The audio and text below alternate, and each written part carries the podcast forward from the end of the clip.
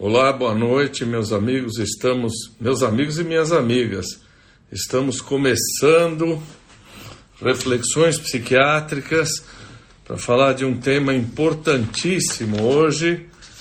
Né? Vamos falar de Amazônia. Né? Muitas pessoas estão entrando. Estava ouvindo essa música aqui. Né?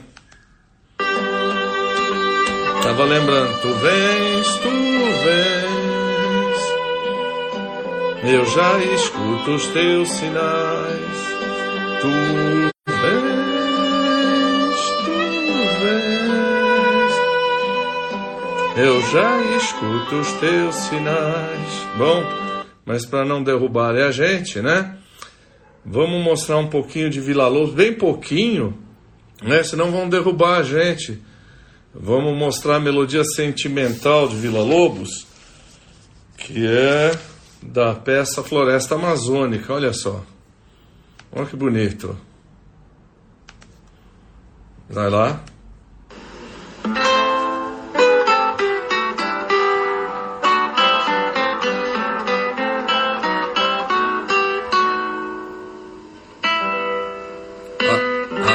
Vem ver a lua que dorme na noite escura, que fulge tão bela e branca, derramando doçura. Essa, essa é Vila Lobos, olha que lindo. Enquanto esperamos a nossa convidada. Antes que o Instagram nos derrube, olha só como é que fica bonito. O Dr. Roberto Ramos aqui gosta disso. Olha, Roberto.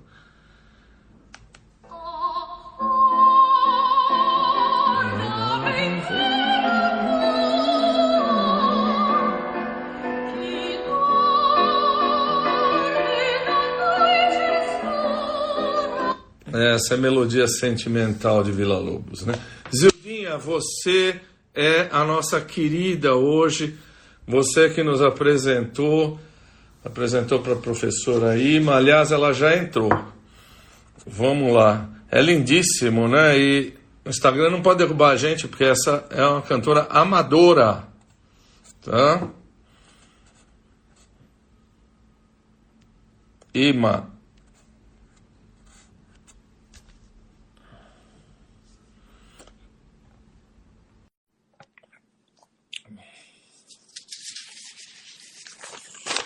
Professora Ima. Opa! Olá. Tá me Olá, ouvindo bem? Estou ouvindo bem. Professora, tudo bem? Professora. Olha, para homenagear você hoje, eu estou tomando groselha, que é para ficar sóbrio até o fim da entrevista. Olha, e... aqui na Amazônia a gente precisa tomar uma dose é... de cachaça. Eu estava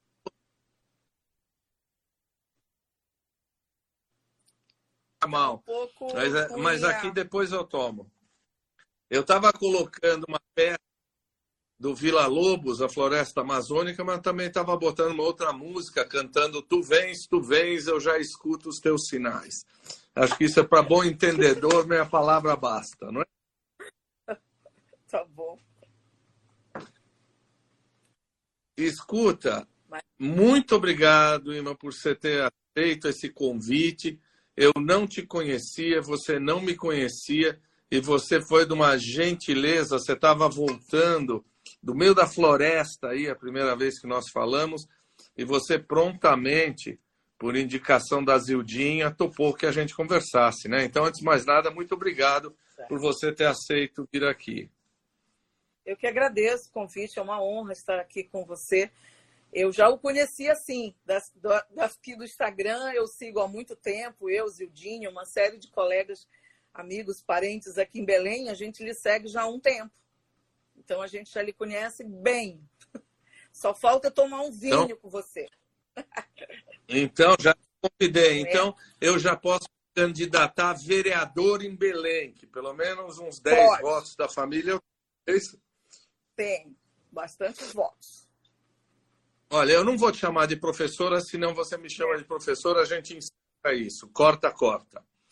Tá. Olha, uh, mas agora para anunciá-la, eu vou dizer: a professora Ima Célia Guimarães Vieira tem uma graduação em agronomia, tem mestrado em genética pela USP, tem doutorado fora do país, é pesquisadora do Museu Guild. Depois ela vai contar para nós como ela foi convidada pelo Papa Francisco né, para participar do Sínodo da Amazônia.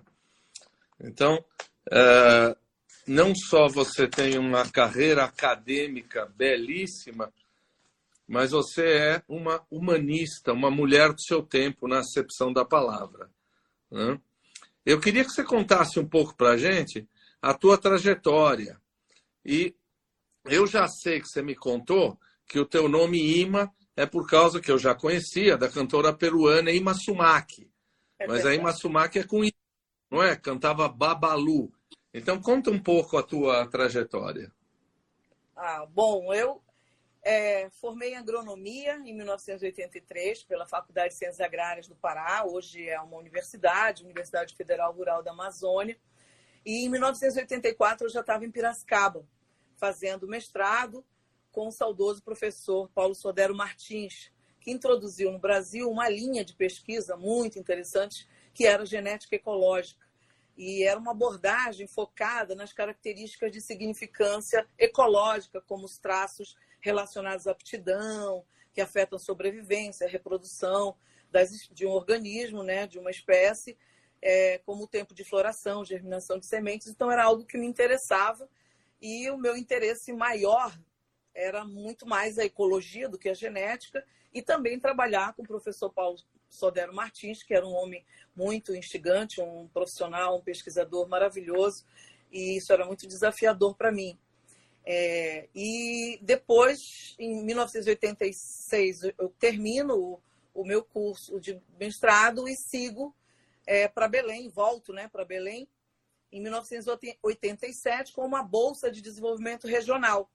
E aí eu paro em Paragominas, né, um, estava sendo desenvolvido um trabalho muito importante na época, né, com o Dr. Christopher Yu, professor da Universidade da Pensilvânia, e aí eu praticamente paro lá de mala e cuia, e aí eu encontro uma Amazônia ardendo em chamas. Em 1987, a Amazônia ardia em chamas, o desmatamento estava no auge.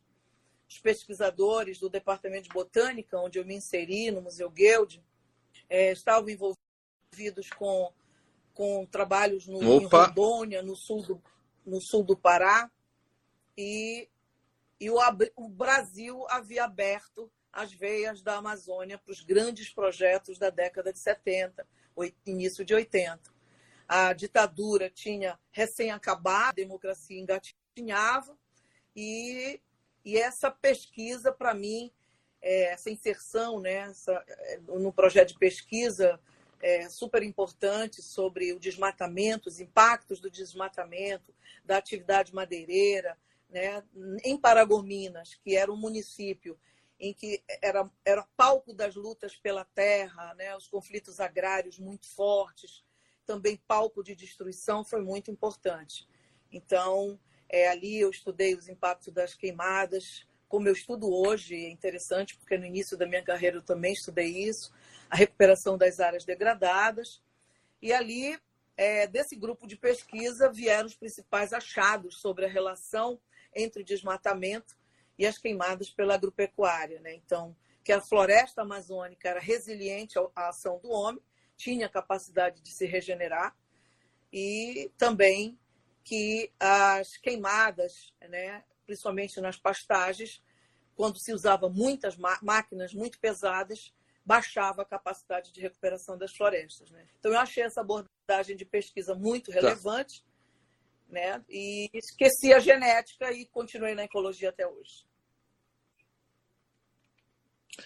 É, você falando das veias abertas da Amazônia, eu lembrei do livro As Veias Abertas da América Latina, do Eduardo Galeano, que também fala, né? Fala, da, fala do, do quanto se acabou com os povos originais. Mas me fala uma coisa: para os analfabetos aqui do, do sul, sudeste, etc. A Amazônia é a maior floresta tropical do mundo, não é? Qual é a área dela? Não sei se você tem esses dados exatos. E que países ou que estados ela compreende? Então, é, ela tem diferentes conceitos, né? Então, tem, há, há pelo menos quatro conceitos diferentes que costumam ser tomados como sinônimo de Amazônia. Isso é interessante. A bacia do Rio Amazonas, a Amazônia Legal, o bioma Amazônia, a floresta amazônica. Então, a Amazônia é, é toda a região ocupada pela bacia do Rio Amazonas. Então, no Rio, é, nós temos é, vários estados, os estados da região norte e mais o norte do Mato Grosso ali e, e, e tem e que são é mais ou menos no caso da Amazônia brasileira cerca de 4 milhões de quilômetros quadrados Amazônia brasileira.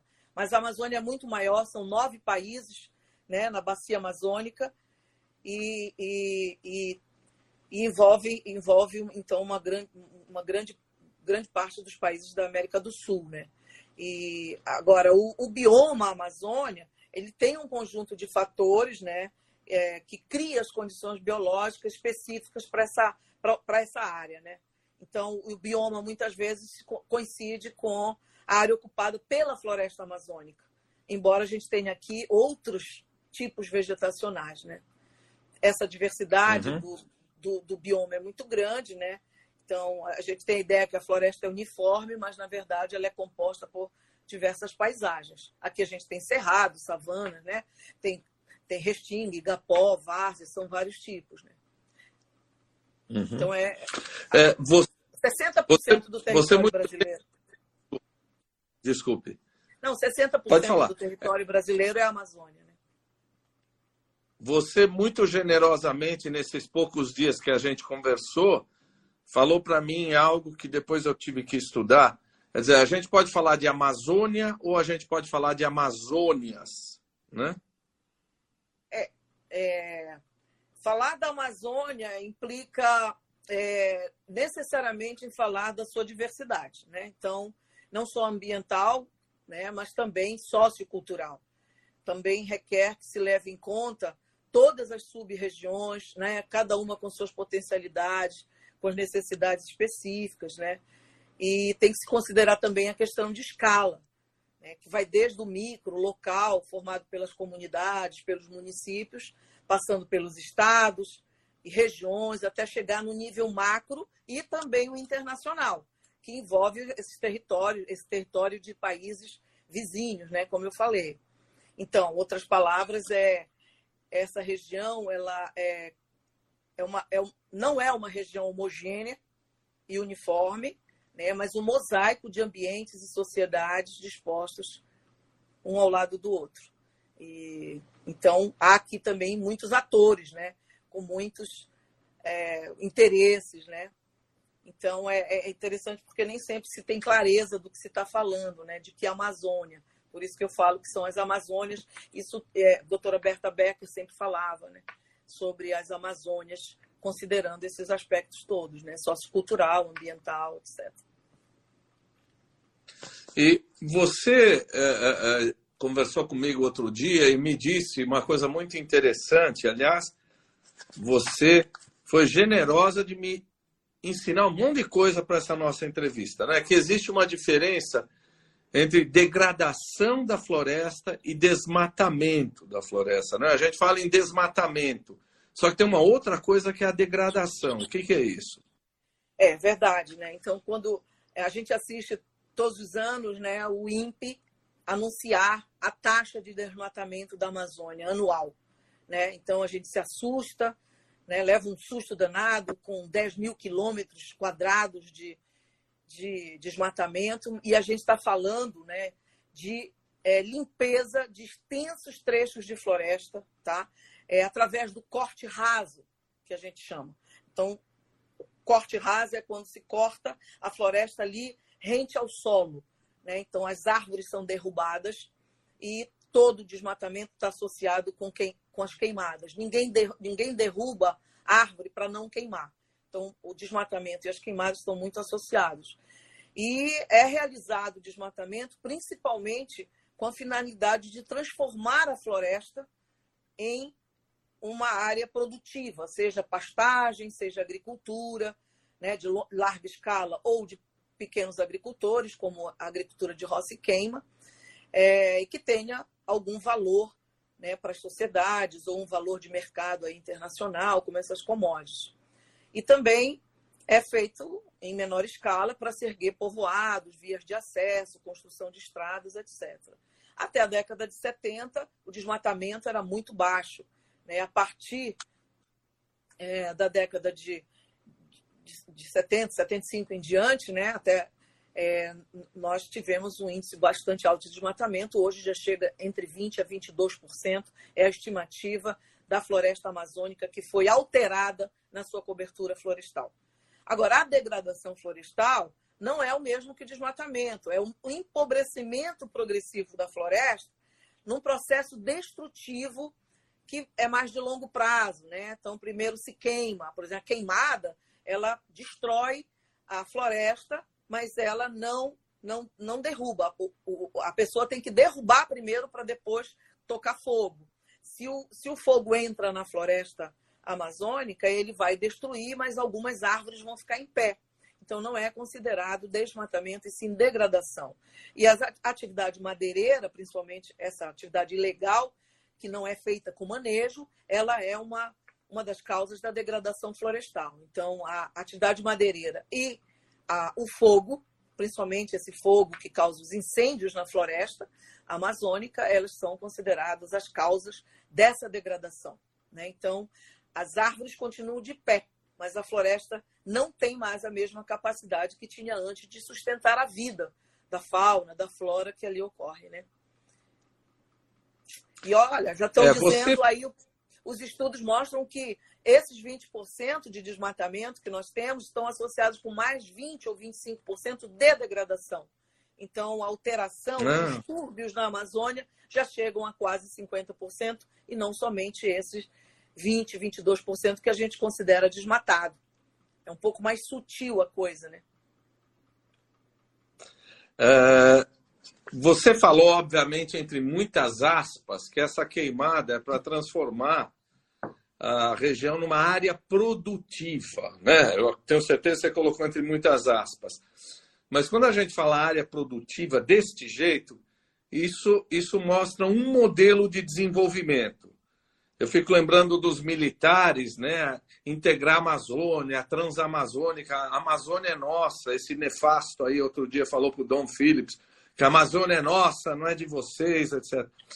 Existem vários modelos de desenvolvimento. Né? Esse aí de área produtiva para pasto, para pecuária, é um deles, né? e é o mais destrutivo, talvez. Que outros modelos de desenvolvimento a gente é, tem? Exato, esse modelo predatório, né? Com base né, nessa questão do desenvolvimentismo, dessa coisa produtivista, transforma uma floresta que tem cerca de 400, 500 toneladas de biomassa numa, numa áreas de cultivo, área, em áreas de cultivo que tem 20 toneladas, como a soja, 20 toneladas por hectare.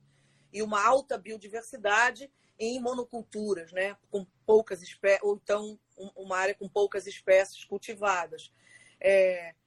Então, essa, esse modelo predatório, ele é, ele é, ele inclusive é interessante porque a, a, agora, muito mais do que antes, estão associados às economias ilegais, né? depois posso falar um pouco sobre isso, que estão destruindo a Amazônia é, em relação, por exemplo, à grilagem de terras. A grilagem de terras ela está completamente associada com o desmatamento e também com a degradação de floresta. Né? Então, é, hoje se estima que 30% 35% das áreas desmatadas na Amazônia em 2019, 2020 estão associadas à grilagem de terras, para ocupação de terras públicas da sociedade brasileira que deviam estar sendo destinadas a unidades de conservação, áreas de assentamento rurais e outros. Mas é, é importante falar do modelo socioambiental. É, esse é um modelo que se fortaleceu a partir da Eco 92, e nós estamos aí exatamente há 30 anos da Eco 92, né? E, e que foi desenvolvido é, né, um, gradativamente, com muita discussão, pelas populações tradicionais aqui da Amazônia, com apoio de ONGs, dos cientistas.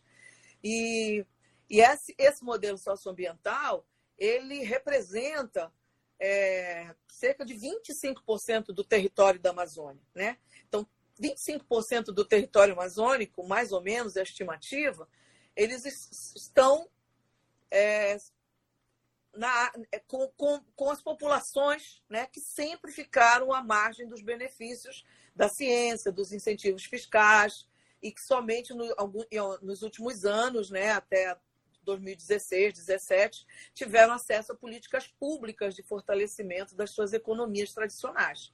Agora está tudo ameaçado. Né?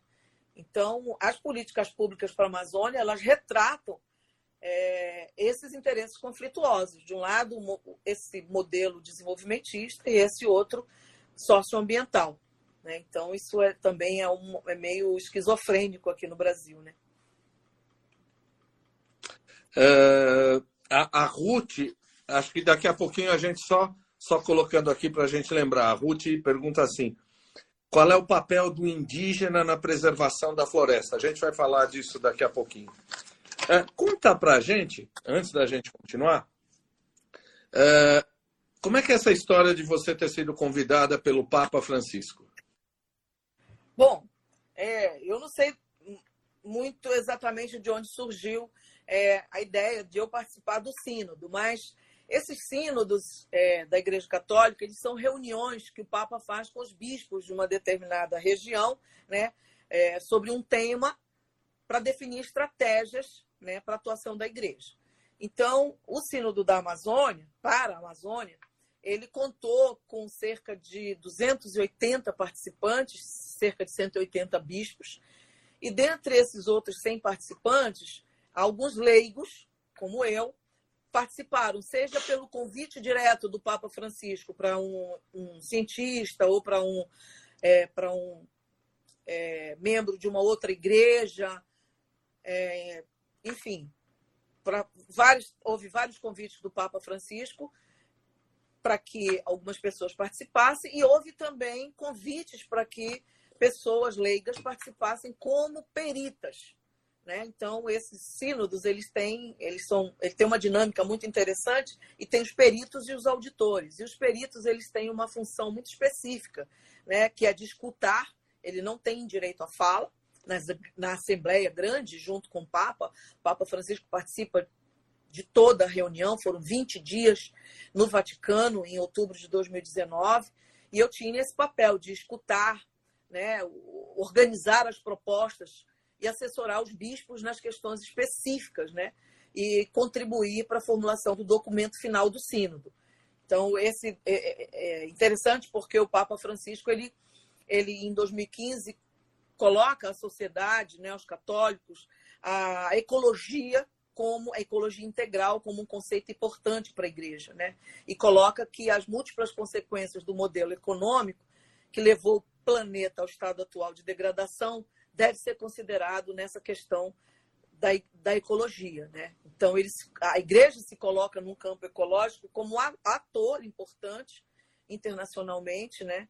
E que pode ajudar na conscientização né, mundial em prol do compromisso ambiental, inclusive da Amazônia.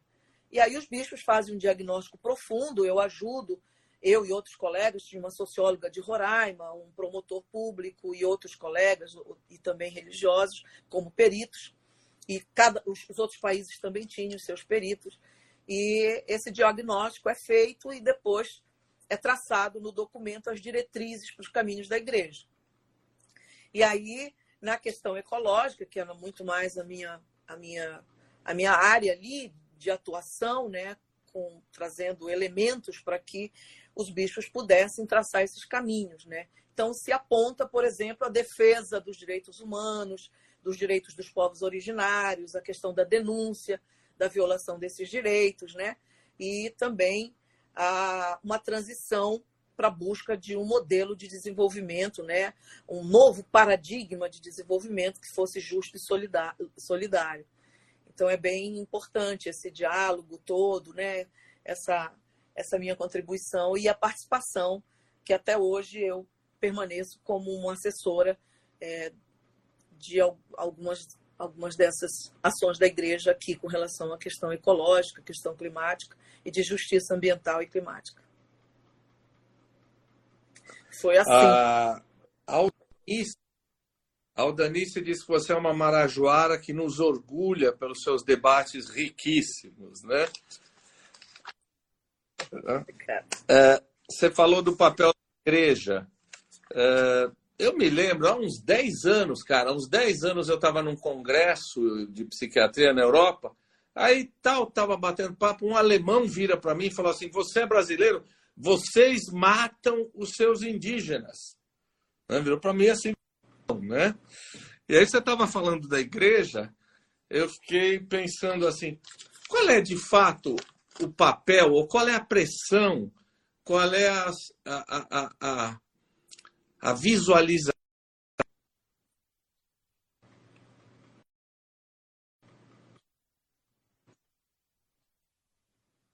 podem fazer, o que, que de fato elas conseguem fazer em prol da Amazônia. Aliás, podia falar das ONGs também, né? Cortou um pouquinho a sua pergunta. Cortou um pouco a pergunta.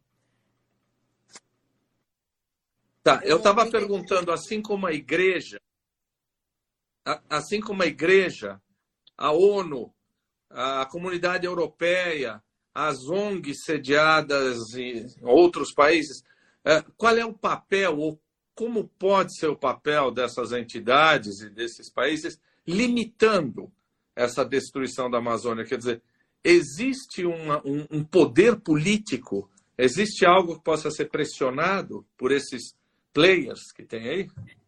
É, sim, existe. Eu, eu acredito é, muito que, por exemplo, posso falar um pouco sobre a questão da igreja, porque estou participando um pouco desse debate dentro da igreja. Né? Então, há uma, uma concordância é, da maioria dos bispos de que a igreja tem um papel fundamental, não somente na conscientização, mas na promoção do diálogo intercultural, o ecumênico, para conter essas estruturas é, de avanço do capitalismo, né, que eles chamam da estrutura de morte, de pecado, de violência e de injustiça.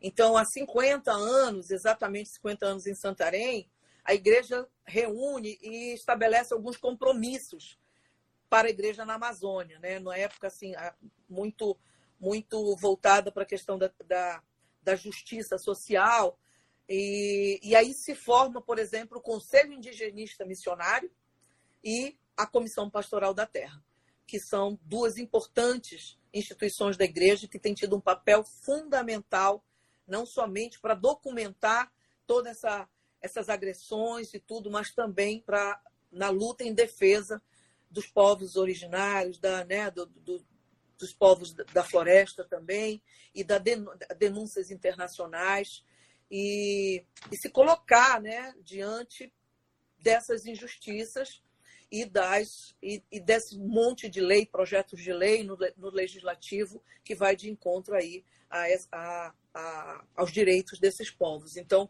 é um papel político muito importante mesmo, muito.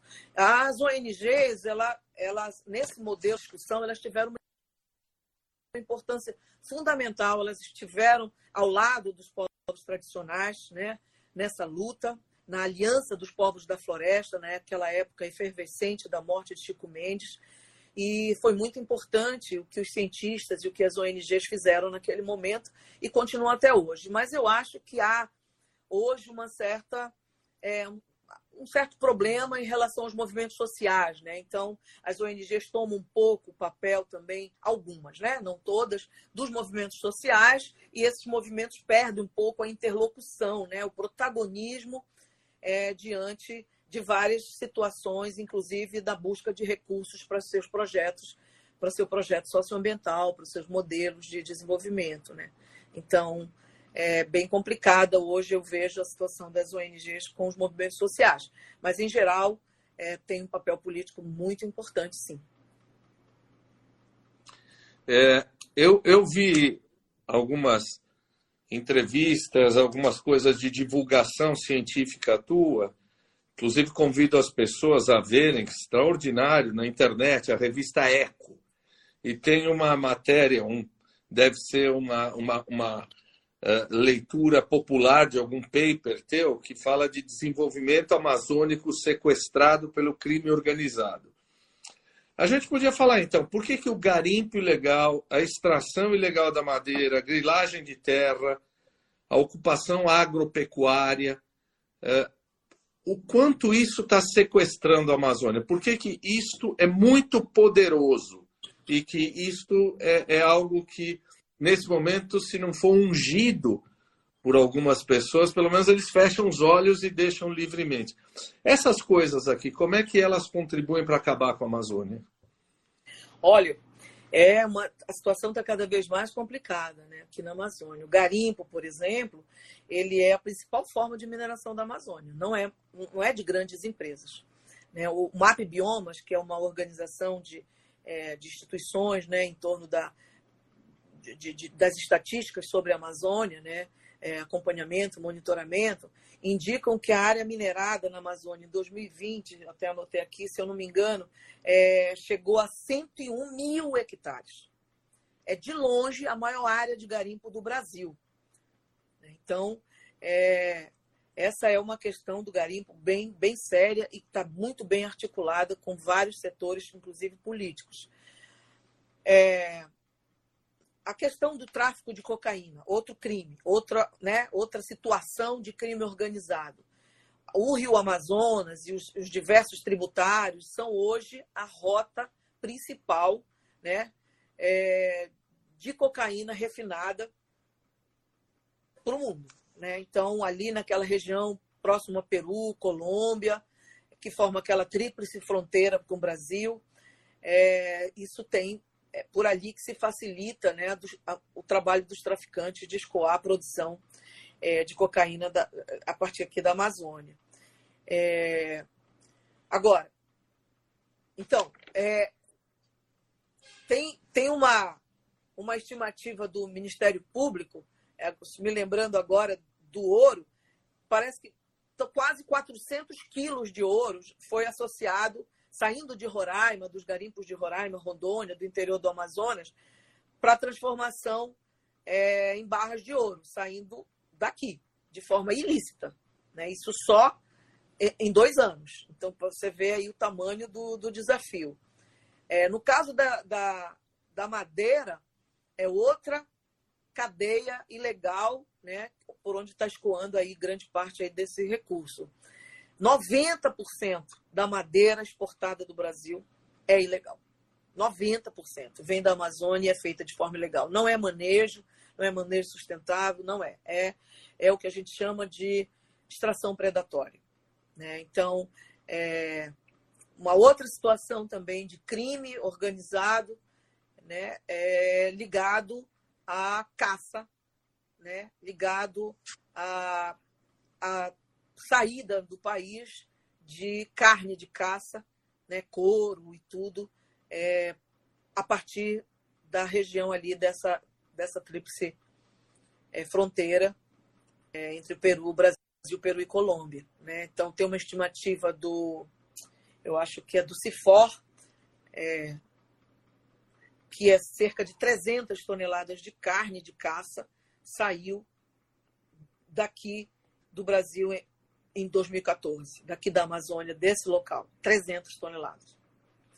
É, não sei se você deve ter lido, né, que antes da morte do, do assassinato do, do Bruno e do Dom Phillips, um colaborador da FUNAI morreu, Maxiel morreu, foi assassinado em 2019, foi morto a tiros, né, e nunca ninguém foi atrás de descobrir quem mandou matar. E, e ele tinha nessa em 2019 participado de uma operação que apreendeu uma quantidade enorme de pesca e de caça ilegal.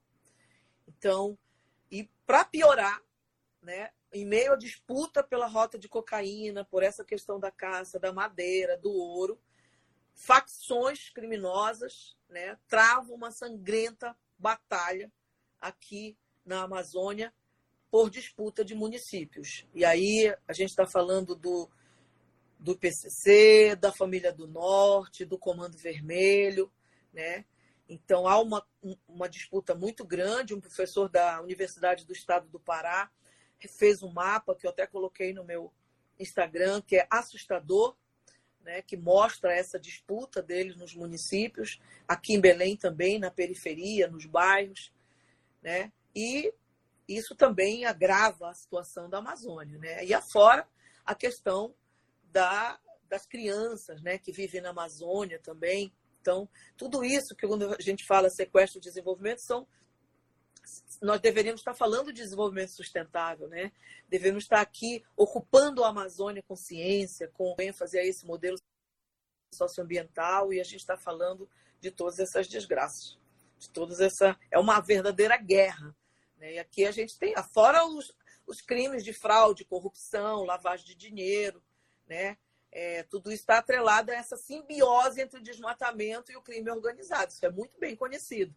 Só a Polícia Federal fez entre 2016 e 2021 quase 400 operações só nessa relação de crime organizado e desmatamento.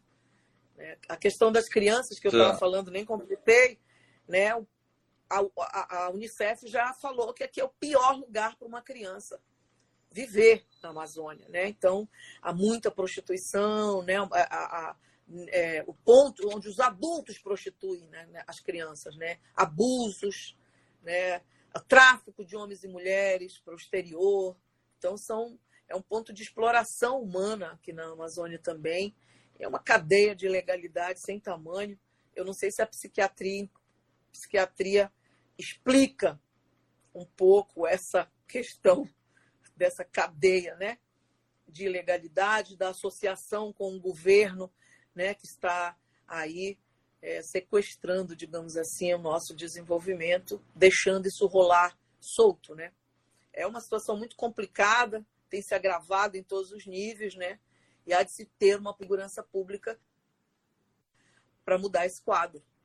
Né? Senão nós não vamos muito adiante, não. Uhum. Ô, ô Ima, isso não é caso para psiquiatria, isso é caso para polícia, para cadeia. É não é caso para psiquiatria, não. Não vamos. Hã? Só para tratar. Essas gangues aí a gente viu. Ah, tem os psicopata, mas psicopata não trata. Tem que remover. Trata, né? né? Remove. É, nós vimos Exatamente. Hã? Exatamente. Nós vimos alguns as verdadeiras carnificinas de uma revolta no, no, presídio em Manaus, não é? Onde várias facções se degladiavam. Eu não estou acusando, não estou dizendo nada, mas o ex-ministro Ricardo Salles, que fechou o fundo da Amazônia, é, acabou saindo do ministério porque foi envolvido aí, está sendo apurado com, com tráfico de madeira, madeira ilegal. Né? Agora, deixa eu perguntar Existe o garimpo legal na Amazônia? Que eu saiba, não. O garimpo na Amazônia não. É, tem sido tá. e... feito de forma ilegal e nas terras indígenas e unidades de conservação. Então, é, é uma, há uma campanha, tá. um lobby para se transformar esses garimpos em garimpo legal, inclusive com projetos de lei para isso. Legais. Mas eu não conheço garimpo tá. nenhum legal na Amazônia. Tá. Agora, se, se uh, uh, tem mercado por aí fora, né? quer dizer, se rouba madeira da Amazônia e se exporta. Para onde se exporta essa madeira? Quem é que compra isso? Quer dizer, quem é o receptador do roubo? Ah, são vários países. São vários países. Por exemplo, no caso do ouro, é, essas grandes é, é, joalherias da Itália, por exemplo, recebem. Agora, a gente, é, no caso do ouro, não se sabe se na cadeia, nessa cadeia né, produtiva, entre aspas, é, até que ponto se sabe que é ilegal. Né? Mas no caso da madeira, é, já tem estudos que mostram, no caso da soja, no caso da pecuária, no caso da madeira, né, o, o monitoramento da cadeia produtiva já se mostra que quem está comprando sabe que é ilegal. Né? Então, já há um movimento no exterior para que é, se evite comprar esses produtos ilegais que vêm de áreas de, de terras indígenas, de áreas de unidades de conservação, de áreas desmatadas ilegalmente. É, então, há esse movimento. E há também é, tem um, um, um, grupo que estuda exatamente essas cadeias para ver a legalidade delas e apontar essas soluções vindas de fora para dentro. Então tem isso também, né? E, é, e, e eu acho que é por aí mesmo, porque se aqui a gente não consegue resolver, quem sabe atuando né, na ponta da cadeia, no mercado, se consegue reverter esse, esse processo de legalidade, que é generalizado. Né? E madeira? Quem é o receptador? Para onde vai a madeira? Para a Europa, para a Europa, para os Estados Unidos. A Europa compra madeira da Amazônia. Os países europeus, quase todos. E muitas vezes são madeiras que estão na lista de espécies ameaçadas. Né, o mogno, por exemplo, está na lista de espécies ameaçadas.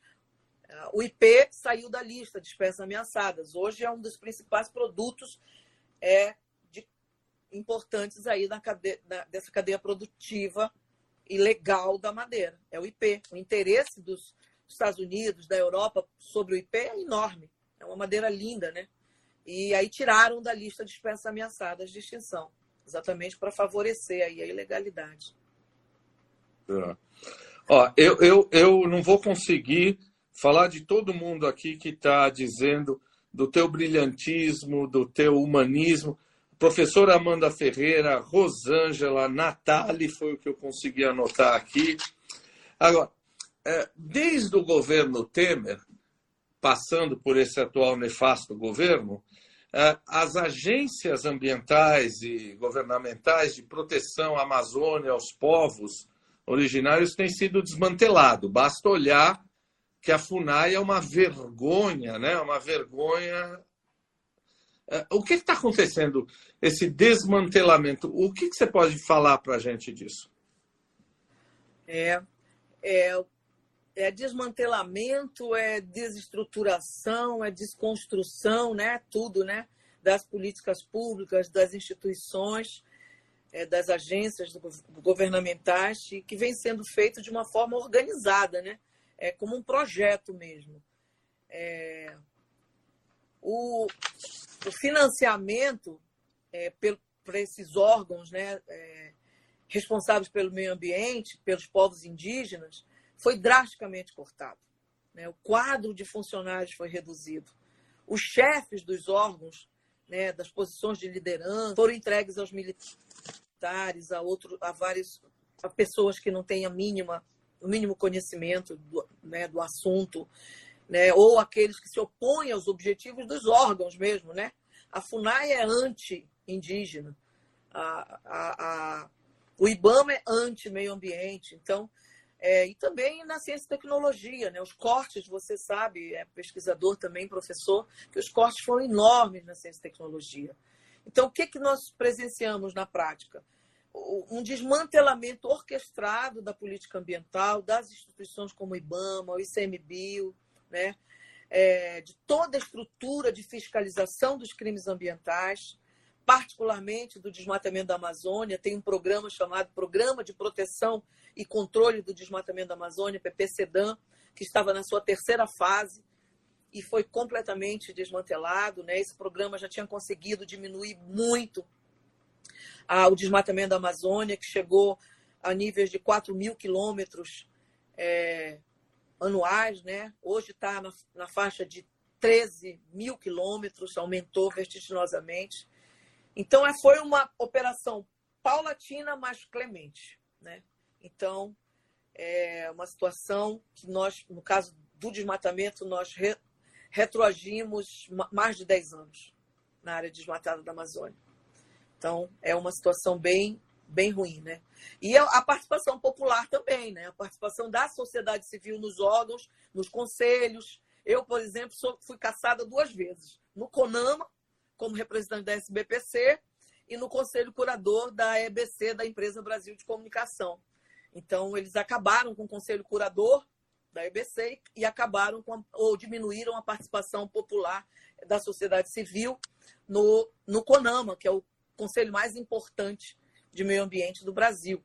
Então, eu, eu sou caçada duas vezes nesses conselhos. Então, essa a redução da participação da sociedade nesse processo é, se reflete no enfraquecimento de um marco democrático, né, importante no processo decisório. Isso é, isso é muito, muito triste. Então, é, ainda tem o negacionismo aí todo associado. Né? Vamos, vamos esperar aí. A essas questões. E, Você congelou e ainda um tem pouquinho a questão aí. dos discursos erráticos. Ah, é? Não, eu estava falando, ainda tem o negacionismo para piorar tudo isso, né? O negacionismo da ciência, dessa questão do clima. E tem também o poder legislativo, que, por sua vez, né, ele, ele tende a aprovar com muita flexibilidade, muita facilidade, esses projetos de flexibilização da fiscalização das leis, do marco legal do meio ambiente, do marco legal do, né, dos direitos dos povos indígenas. É um verdadeiro circo de horror. Trazem prejuízos econômicos, sociais, ambientais, para os povos tradicionais, para tudo. Então, esse desmantelamento é é uma tristeza. Bom, é, é, o, o, Centrão aprovou a toque de caixa PL 191, não é? Em 2020, que, que, que abre as terras indígenas para pessoas, empresas de mineração, não é assim? Exato. Exatamente. E essa, essa é uma delas, mas tem inúmeras, inúmeras. Uhum.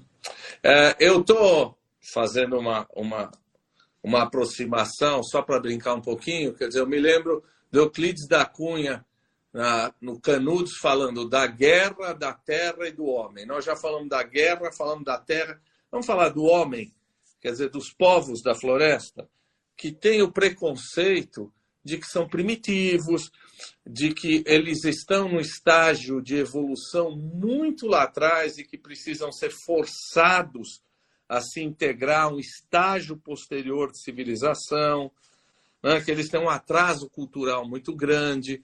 É, é claro que é, é, é, existem vários povos na Amazônia, né?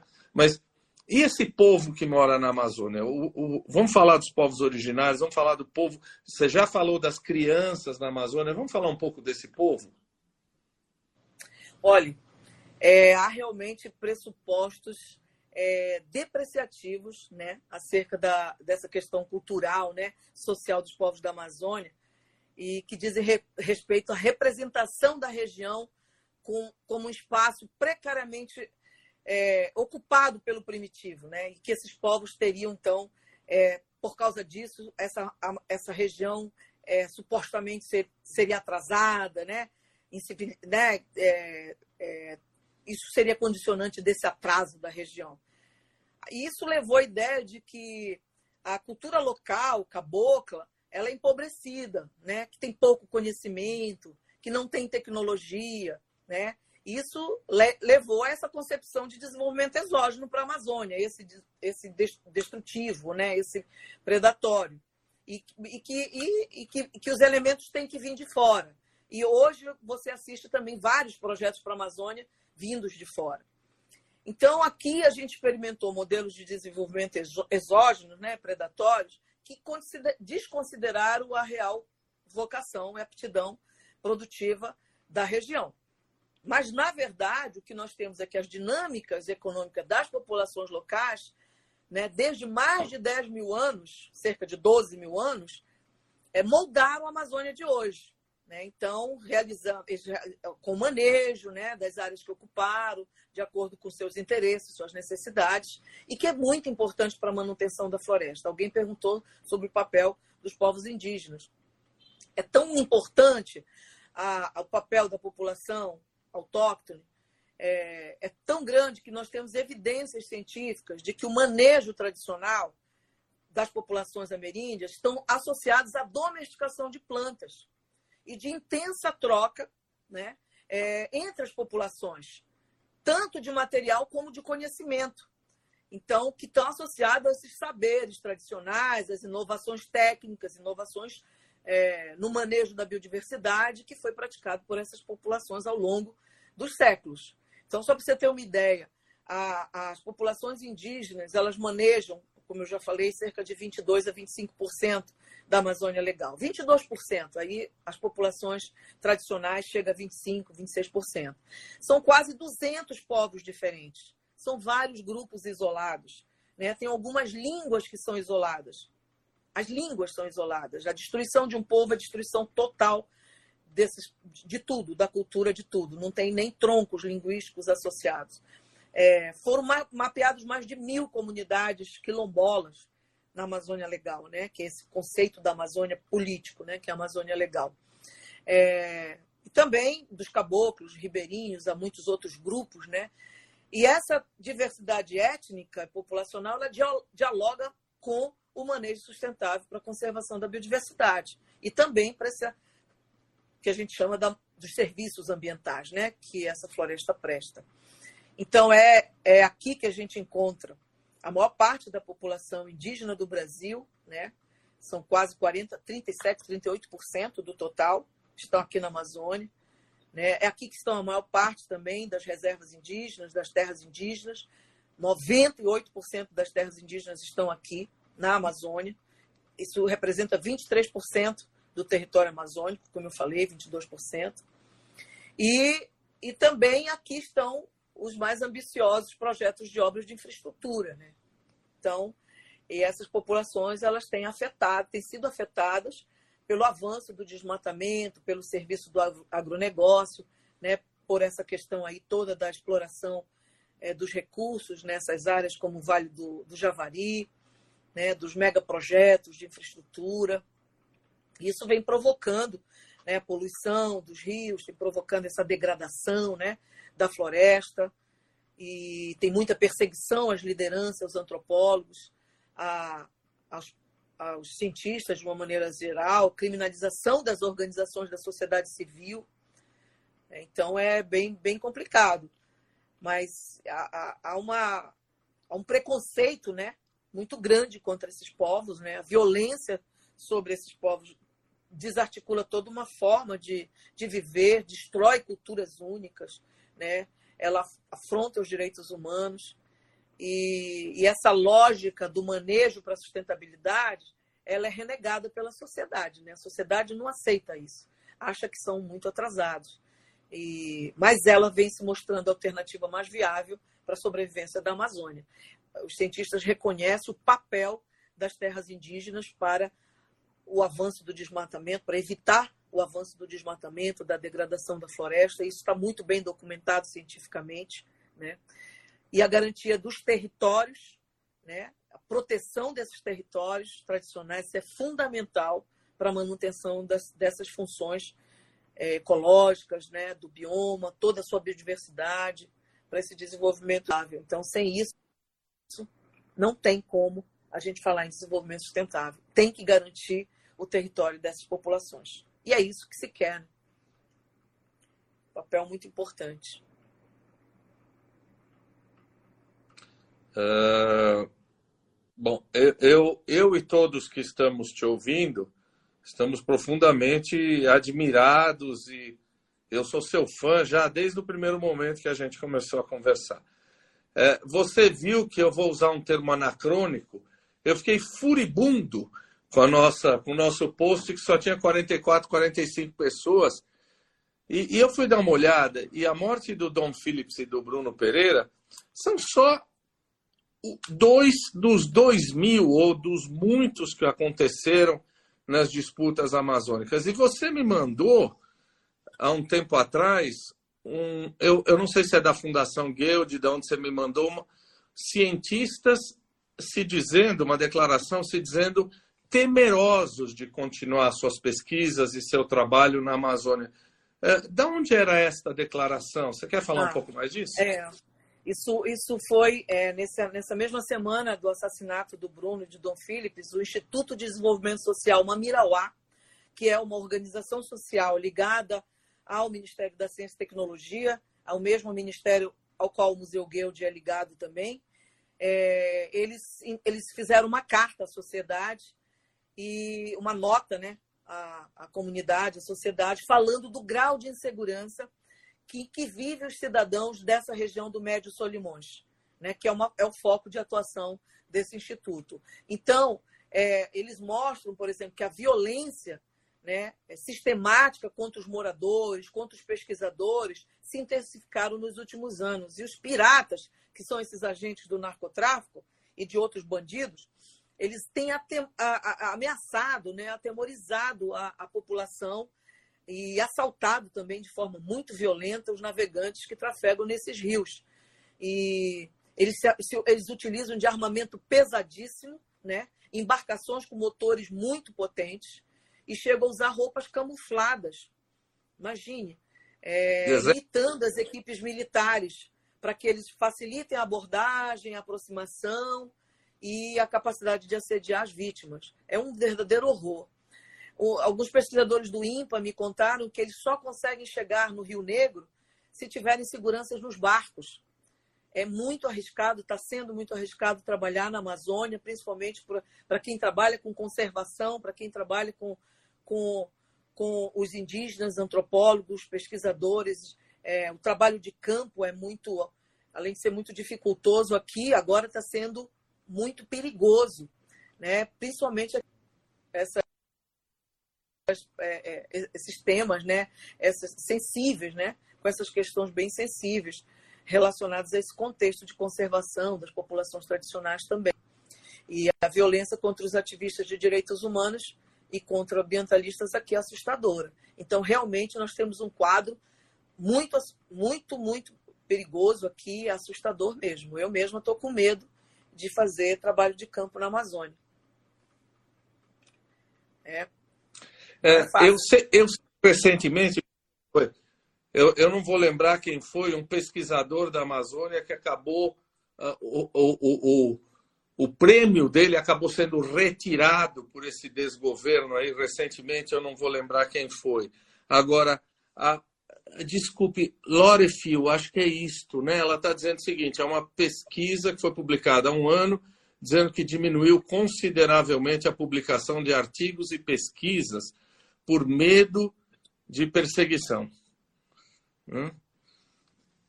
Na verdade, na verdade, só um comentário. Alguns pesquisadores estão tirando seus nomes de pesquisas que, que têm essa temática sensível, né? Não, não estão colocando seus nomes por causa de, com medo de retaliação, com medo mesmo de, de exposição. Isso é muito sério. É, hoje de manhã estávamos falando da live, etc. E aí é, o que eu vi é o seguinte: é, bom, mas tudo bem. A gente fala, fala, fala. O que eu aqui em São Paulo, no Rio, em Porto Alegre, Acho que o Oswaldo, meu querido amigo, está no Paraná. O que nós podemos fazer? Claro, a não ser votar certo agora em outubro, né? Não nos filiarmos aos 30% que tem um defeito de personalidade ou cognitivo. Uh, o que, que a gente pode fazer para colaborar com esta luta que, que vocês são aí os a ponta de lança? O que, que, o que, que nós aqui, os paulistas, cariocas, mineiros.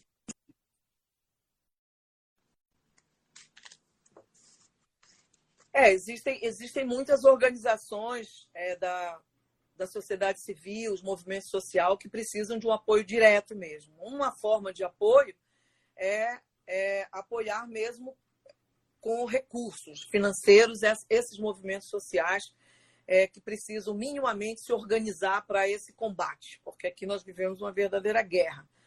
A outra questão é de, de conscientização mesmo do que acontece na Amazônia e, e, e de que a, a, o bioma ele tem uma relevância que vai além das suas fronteiras. Ele influencia diretamente as chuvas do Brasil, da América Latina. Né? E ele é, ele é considerado né, um bioma fundamental para a vida no planeta. Essa conscientização ela, ela, ela tem que ser feita.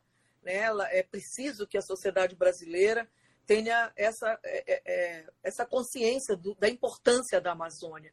Né? Então, estava discutindo hoje à tarde com é, um grupo de pesquisadores sobre um, um projeto do Brasil para a Amazônia e estavam falando exatamente na questão da territorialidade, de como é importante essa questão territorial para a gente montar uma política de ciência e tecnologia, né? Para a Amazônia. Não? Então, é, decolonizar essas mentes e corações, né? É, parar com essa coisa do, do, do, colonialismo interno, né? de que ah, o pessoal do Sul é, pode vem intervir na Amazônia, formula projetos para a Amazônia e nós aqui aceitamos com uma certa passividade.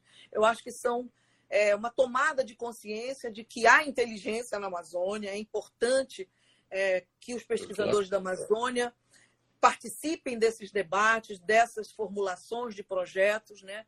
para a região e não apenas a gente fique assim esperando chegar ou sem, sendo é, é, agentes passivos dessa desses projetos que estão chegando aqui, né? São muitos, são inúmeros. Se, eu, se a gente for falar sobre eles, a gente levaria mais uma hora aí sobre isso. Então, eu acho que essa questão da consciência é super importante, de decolonizar as mentes e corações, o apoio direto a essas causas, as campanhas, há muitas campanhas, né? As, a, campanhas a Vida por um Fio, campanhas O Agro é Fogo. É, então, são campanhas de conscientização também que eu acho que precisa de uma de, de apoio maior da sociedade brasileira. Né? Muita coisa. A, a Cris, Cris ela está falando de dois, pelo menos. APB oficial, Univaja oficial e tantas outras. Né? São muitos. É, você é um modelo.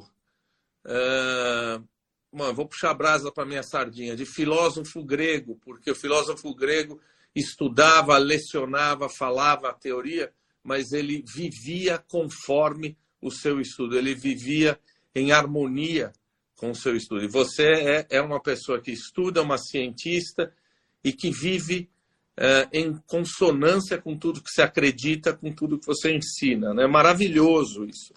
Ima, eu acho que você tem que vir aqui outras vezes. As pessoas amaram você e a gente vai fazer barulho até outubro. Depois de outubro também a gente vai fazer barulho.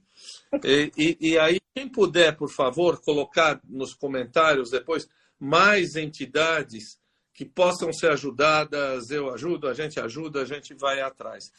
Uh, você está convidada, né? Você não falou que você, a Zildinha, vem aqui em São Paulo tomar um vinho Vamos. com a gente? Vamos tomar um vinho com vocês. Ah, mas você mas me traz uma cachaça paraense. Vou trazer uma cachaça com jambu. Oba! O que, que você quer falar neste encerramento que esse neófito aqui não, não, não te perguntou. Você gostaria de dizer, ó, oh, cara, você não me perguntou isso, é importante eu dizer isso. não, eu acho que falei bastante até, né? É, talvez é falar dessa, dessa questão mais da, da Amazônia mesmo, é, como a importância dela para essa questão mundial mesmo, né? Para o clima do planeta, para manutenção aí dos, do, da biodiversidade, da, dos serviços ecossistêmicos, né? E, e dizer que, que há uma interação muito grande entre a questão do desmatamento, do clima, né? De, desses crimes ambientais, está tudo interligado, como o Papa Francisco tem dito muito. Não há duas crises é, separadas, uma social uma ambiental, é uma crise socioambiental e está tudo interligado. Né? Então, essa combinação de fatores que eu falei aqui e que está levando a floresta a um ponto é, muito preocupante, né? que os, os cientistas do clima chamam do ponto de inflexão, a partir do qual a, a, os ecossistemas da Amazônia Oriental, Sul e Central podem deixar de ser floresta, né? passando a um, um, um, tipo de vegetação aberta, né? um mais parecido com o cerrado, e, e isso é muito é muito triste, né? A gente vê e tem estudos já mostrando que o leste da Amazônia já está nessa situação, está bem próximo, mesmo já está é, numa situação bem complicada, né? E que precisa muito mais se fazer muito mais do que se tem feito. A Amazônia tem que ser prioridade nacional. Né? As soluções para a Amazônia elas são complexas, né? elas, elas, é, elas, são, elas são difíceis, e precisa que o Brasil coloque a Amazônia no centro do debate, no centro do debate do desenvolvimento sustentável e a gente ter aí uma agenda muito importante colocando aí a Amazônia nesse nesse debate é, do, desenvolvimento do Brasil, né? Então é, acho que é é urgente e necessário agora fazer isso ou a gente perde o bonde da história. Muito obrigada. E não é uma e não é uma questão científica, porque não. eu tenho certeza que você tem um monte de gente legal como você. É uma questão política. É uma questão é uma de questão... priorização política, não é? É uma questão de priorização política. Com certeza. É? Super obrigado. Um super beijo a todo mundo que te ouviu. Você viu? Ficou cheio aqui, todo mundo querendo te ouvir? Tá bom, muito bom. Obrigado. Obrigada. Um Obrigada. beijo, Foi um tchau. enorme. Um beijo. Tchau.